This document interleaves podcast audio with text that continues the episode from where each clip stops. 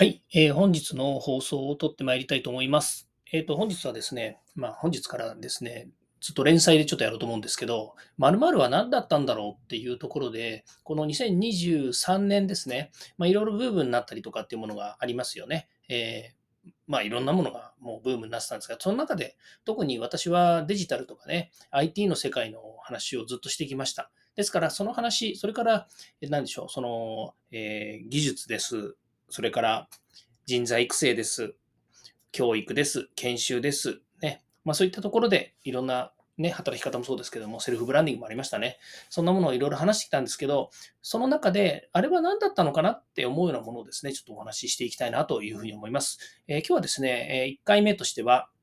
えメタバースについてですね、えちょっとトレンドとして取り上げたいなというふうに思います。え2023のトレンドはメタバース、メタバース元年だったっていうですね、お話なんですね。で、ご存知のように、メタバースっていうのは、えっ、と、どっちかっていうと、メタ社、ね、えー、えー、と、いわゆる Facebook という会社が、メタっていう社名に変更したときにですね、ものすごく注目を浴びましたよね。まあ、一説によると、えー、10兆円近いですね、投資をメタ社はするよっていうふうに言って、まあ、相当肝入りでですね、事業を始めたわけですね。マーク・ザッカーバーグさんが。えー、まあ、散々ですね、メタバースやるよってね、言ってて、どうなったんでしょうねっていうところあるんですよね。ただ、あの、メタバースに限らず、その、今後のね、えっ、と、いわゆる VR とか AR とか M、あの XR って言われている、ま、いわゆるその複合型仮想現実っていうものは当たり前ですけれども、進化をしていくっていうのはもう分かってるわけですよね。ちょっと難しい言い方しちゃいましたけれども、例えば、メタ社はオクラス、オクラスオクラ、オキュラスクエスト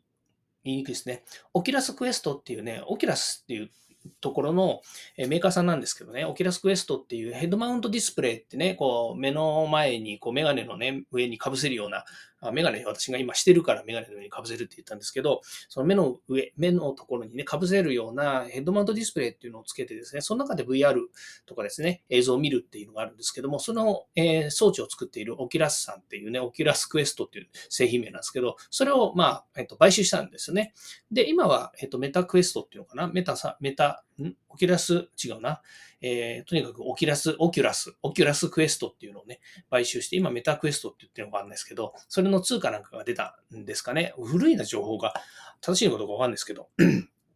で、そのぐらいですね、メタ社は力を入れているということなんですね。それから、えっと、先日、6月ですかね、えっと、日本の広島で行われた、えー国際会議、広島サミットですよね。で、これの時にも、えっ、ー、と、日本が、えー、日本で行ったその、えー、広島サミットの中でも、デジタルの分野に関すると大きく3つ取り上げられています。1つがメタバースですね。あとの2つは生成 AI と、それからデータ流通の話なんですけれども、その、えっ、ー、と、まあ、先方切ってメタバースはですね、日本はかなり貢献するよっていうようなことをね、えー、国を挙げて発表しているんですよね。まあ、もちろんそのメタバースの中でのいろんな使い方とかセキュリティだとか、えー、まあ、各種ね、こう、アミューズメントだったりすると、まあ、それに関する法規制だったりとかですね、お金の規制だったりとか、いろんなもの、それから、えっ、ー、と、日本で例えば開発したりとか、それから新規事業立ち上げる、または企業誘致、海外からですね、えー、取ってくるためにっていうことでの税制優遇とか、えー、そういったものも今後盛り込まれていくということで、メタバース非常にですね、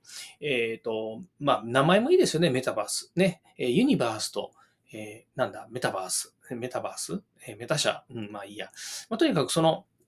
えっ、ー、と、とてもですね、ネーミングもいいんだろうと思うんですよね。で、えっ、と、わかりやすいところでいくと、やっぱりオンラインゲームとかですね、まあカジノとかもね、結構日本も、ね、カジノ誘致しますなんていうのもありましたけれども、その人を、人、あのオンラインゲームとかね、えっ、ー、と、何？インターネット上でやるものって別に日本が始めたからといっても誘致できるわけではないんですけれども、まあ、そういったあのカジノが日本で、えー、合法化されるということになりますと、将来的には日本初オンラインゲームの中でのカジノとかもね、合法になったりっていうようなところが加速するということもあって、まあ、非常にまあそういったなんてお金回りのことがね、くっついてくると、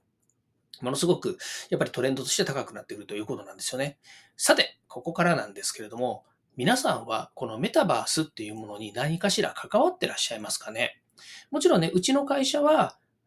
遠い世界、遠いところで言うとメタバース関わってるわけですよ。例えばね、あの、うちが、あの、日本で始めて、初めて始めたって言い方いいんですね。日本で、取り組んだ一つの事例としては、えっと、なんだ、ユニティ、ユニティテクノロジーズさんと一緒にですね、えー、ユニティという、えっと、なんだ、そのゲーム開発環境ソフトっていうのが、ソフトっていうか、プラットフォームがあるんですけども、ゲーム開発をするためのプラットフォームっていうね、えー、ものがあるんですけれどもね、それの、え研修というものをですもう長くやっているんですね。多分2013年、14年ぐらいからやっているので、かれこれもう10年近くやっているんですね。で、当然 Unity ってね、皆さんもご存知のようにね、いろんなそのプレイステーションだったりとか、任天堂 DS だ、DS はそうかどうかわかんないですけど、プレイステーションとか、それから各種ゲームのですね、えープラットフォームとして、開発プラットフォームとして Unity っていうのは結構有名なんですよね。で、そこが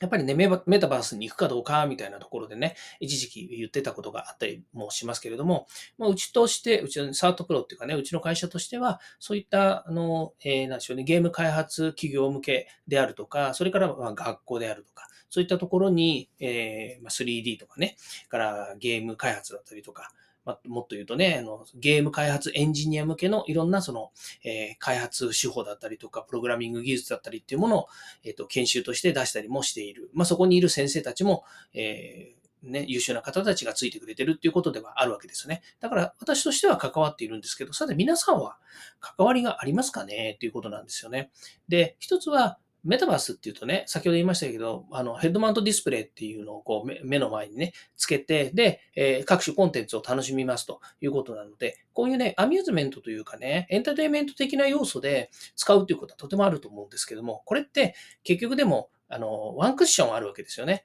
つまり、なんかあのね、屋外型のなんかスポーツとかね、えっ、ー、と、なんだろうね、そのアミューズメントの中でも、なんかこうね、えっ、ー、と、自分が体を動かせばなんか達成できるよっていうものとは違って、この、えっ、ー、と、ヘッドマウントディスプレイをわざわざ作って、買って、もしくは用意して、で、つなげて、で、コンテンツを見るとか、活動するとなると、すぐにやっぱりできないんですよね。で、例えばスマートフォン上にあるゲームとかね、えー、各種いろんなコンテンツっていうのは、スマートフォンとかタブレットさえあれば、そこの上でいろんなことができるじゃないですか。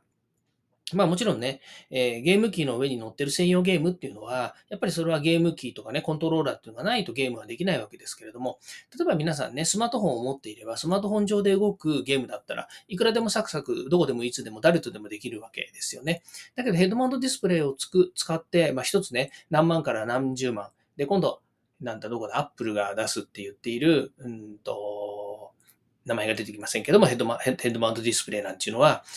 いくら ?50 万円ぐらいするって言ってましたっけ？ね。で、しかもアメリカ先行でしか発売されないということですから、当然日本人がね、すぐに手に入れられるわけでもなく、からそれの新しいコンテンツっていうものがどんどん出てこないとダメなんでしょうけど、やっぱりね、1台あたり、1ヘッドマウントディスプレイあたりね、50万とかって、相当やっぱり高いですよね。まあ、人によってはね、いや、あら安いですよ。これだけのものができたんだからっていうふうに思うかもしれませんけど、なかなか難しいかなと思うんですよね。まあ、ちょっとその辺はね、置いといたとしても、まあ、そういったものがね、どんどん登場してくると、え、やっぱりね、マーケット的にはですね、非常に大きく動いてくるわけですよ。じゃあ、それがね、やっぱり一般認知、皆さんに、えー、あまねくね、こう、恩恵が預かれますよっていうところまで行くには、いつ頃になりますかねっていうことなんですよね。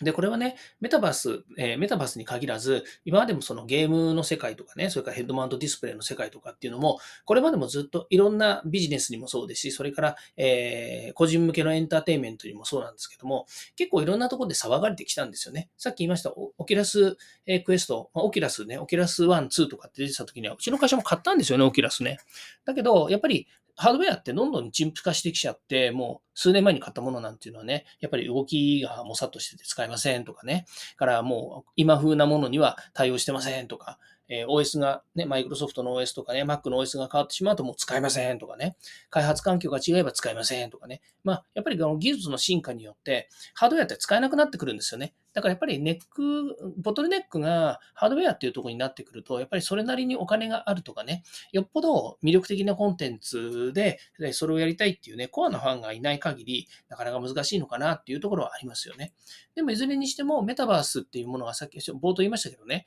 この進化は止まらないですよ。多分ね、これがどんどんどんどん進化していきます。そして、えー、昨今のね、その AI ブームに合わせていくと、やっぱりそのコンテンツを作る側とか、コンテンツを提供する側、コンテンツを利用する側、どこにおいてもですね、この AI というものが手助けをしてくれるということになると、えー、いろんな意味で敷居がね、どんどん下がってくるはずなんですよね。まあ、これは、えっ、ー、と、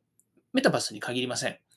あの、ゲームに限りません。SNN に限りません。何にも限りませんなんです。とにかく、えー、技術の進化っていうものが、社会に与える影響は、本当トレンドだったりとか、ブームだったりとかっていうものに左右されてしまうんですね。それも事実なことなんですよ。だからメタバースがね、どっかでやっぱりブレイクまたして、あの、キーワードだけじゃなくてね、メタバースというものがやっぱりこうブレイクしてくるっていうタイミングがどっかに来るんだろうな、ということで、まあ今年ね、広島 AI、えー、広島サミットがあって、メタバースっていうものがね、結構トレンド入りしてたということがありますので、まあ、取り上げましたけれども、この先ですね、どういうふうになっていくんだろうなっていうのは、すごくやっぱり興味があるところですね。はい。ということで今日はですね、メタバースは何だったんだろうというですね、テーマでお届けをいたしました。はい。またですね、えー、明日からいろんな明日からですね、またいろんなテーマにですね、えー、こう切り込んでいきたいなというふうに思いますね、切り込み隊長近森、えー、やっていきたいなというふうに思います。ということで今日も聞いていただきましてありがとうございました。ではまた。